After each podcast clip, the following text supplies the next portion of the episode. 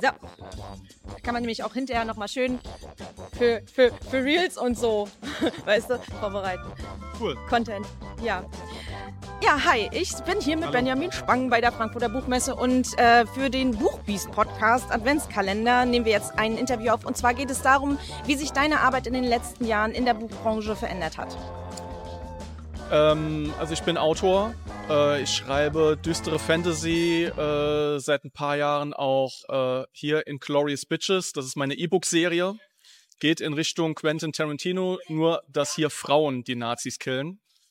Und da sind wir auch direkt schon beim Thema, nämlich diese E-Book-Serie in Glorious Bitches ist ein E-Book-Only-Projekt. Das heißt, ähm, es gibt kein Taschenbuch, es gibt kein Hardcover. Es wird exklusiv bei Amazon als E-Book veröffentlicht, äh, primär.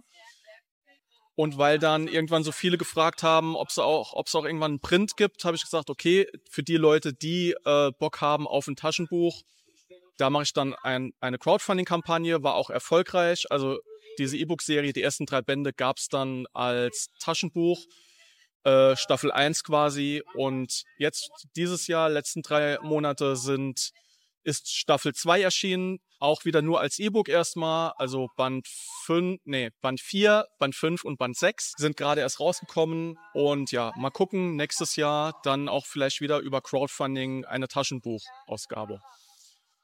Und ähm, jetzt meinen wahrscheinlich viele, ich habe das gemacht wegen den Papierpreisen, die ja seit Corona, glaube ich, schon explodiert sind.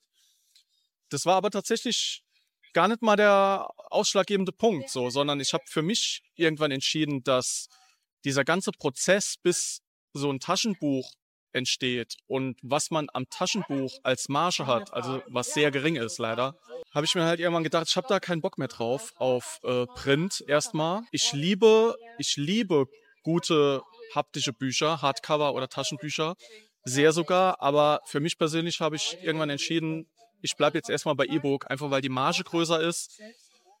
Zeit und Kosten sind da auch minimiert. Und ähm, das ist für mich eigentlich so das größte Ding so in den letzten Jahren, so bezüglich Buchbranche, wo ich mich persönlich jetzt hinentwickelt habe. Und ähm, werde auch erstmal dabei bleiben. Also ich plane tatsächlich nicht, ich habe jetzt noch keine Idee, welches Projekt ich irgendwann als Print nochmal bringen wollen würde. Ne? Kann sich natürlich ändern, aber ja, ich bleibe tatsächlich erstmal E-Book. Seit wann äh, schreibst du oder seit wann veröffentlichst du, besser gefragt? Mein ersten Roman, äh, Band 1 von Blut gegen Blut, düstere Fantasy, ähm, ist erschienen 2016. Damals noch als Taschenbuch und auch als Hardcover. Und mit dem Projekt, auch mit Band 2 von Blut gegen Blut, habe ich dann auch natürlich sehr viel dazugelernt, auch was die Buchpreise angeht, was die Herstellungskosten angeht, ähm, vor allem beim Hardcover und was da am Ende dann für einen selber übrig bleibt, wenn man das Buch verkauft. Nun bist du ja auch gerade beispielsweise mit Instagram äh, sehr viel unterwegs. Was hat sich denn für dich im, im Buchmarketing verändert? Boah, gute Frage. Ähm, ich würde mal fast behaupten, dass mehr Autoren und Autorinnen jetzt bereit sind, über sich und ihre Bücher zu sprechen, halt auch gerade auf TikTok. Also ich bin, ich war eine Zeit lang auf TikTok unterwegs, aber das hat mich irgendwann komplett abgeschreckt. Wahrscheinlich auch nur wegen dem Algorithmus, der mir irgendwelchen random Kram reinspült und ich mir dann gedacht habe, ist das, sind wir auf dem gleichen Planeten noch? Bin ich hier noch auf der Erde? Von daher, ich höre immer nur so so ein bisschen am Rande von BookTalk. Aber alleine, dass es BookTalk gibt und dass Thalia-Filialen zum Beispiel eigene Tische machen mit BookTalk-Empfehlungen, das finde ich richtig klasse. Das zeigt, dass immer noch viele Leute gerne lesen und ja, dass halt gerade auch auf TikTok jetzt Autoren, Autorinnen aber auch natürlich Buchbloggerinnen aktiver sind und mehr über sich und ihre Bücher berichten. So. Das habe ich beobachtet, ja. Wenn wir jetzt mal ganz kurz nur nach vorne blicken, äh, was steht denn so ähm, für dich in der Arbeit sozusagen in der Buchbranche demnächst an? Gibt es da noch irgendwelche Sachen, wo du sagst, da möchte ich noch hin? Oder wie du vorhin gesagt hast, das ist jetzt ungefähr dein Weg, deine Nische, die du gefunden hast und da bleibst du jetzt erstmal in absehbarer Zeit? Also dieses Jahr war für mich persönlich sehr sehr krass belastend, privat, aber auch, äh, was ich so veröffentlicht habe. Demnächst kommt jetzt noch äh, eine Anthologie, die Klutnacht-Anthologie, wo ich Herausgeber bin. Deshalb werde ich im nächsten Jahr erstmal gar nichts machen. Im nächsten Jahr mache ich nur Urlaub.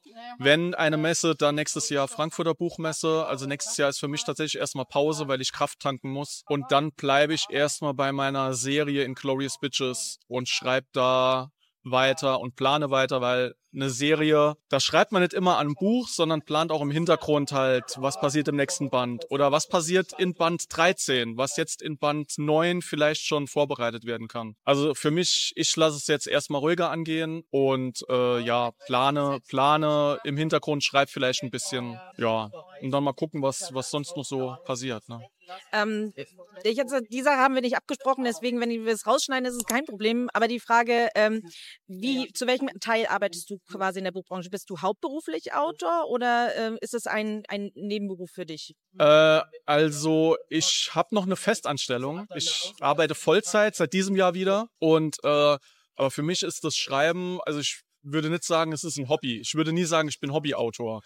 Weil für mich ist das Schreiben so wichtig, dass ich sehr viel Zeit da rein investiere, sehr viel Zeit, Energie und auch sehr viel Geld. Von daher würde ich schon, also ich bin schon professioneller Autor. Ich würde mal sagen, ich bin professioneller Self-Publisher. Und äh, wenn irgendwann ein Verlag, also ich habe auch noch nie einen Verlag angeschrieben, ne? Wenn irgendwann ein Verlag sich bei mir meldet und sagt, hey Benjamin, hättest du Bock, hier ist der Vertrag, da bin ich immer offen für sowas, ne? Aber ja, ich konzentriere mich auf meine Bücher, darauf, dass ich gute Geschichten erzähle, dass ich gute Bücher veröffentliche und äh, natürlich auch Marketing, dass, dass ich ein bisschen mehr verkaufe wie momentan. Also ich nehme das hier ernst. genau. Das nehmen wir alle. Deswegen vielen, vielen lieben Dank. Ähm, ich wünsche noch ein ja, erfolgreiches Jahr, erfolgreiche Dankeschön. Messe und äh, wir sehen uns. Genau. Das Dankeschön. war's auch wieder mit dem Interview für heute. Morgen geht es natürlich weiter mit dem nächsten Kurzinterview, mit dem nächsten Türchen, was wir hier öffnen. Ansonsten schade, dass Benjamin eine, ein Jahr Pause macht, aber es ist natürlich auch wichtig, sich die Pausen zu nehmen, gerade wenn man das kann. Und so kann man natürlich auch vorarbeiten für Pläne, die man hat.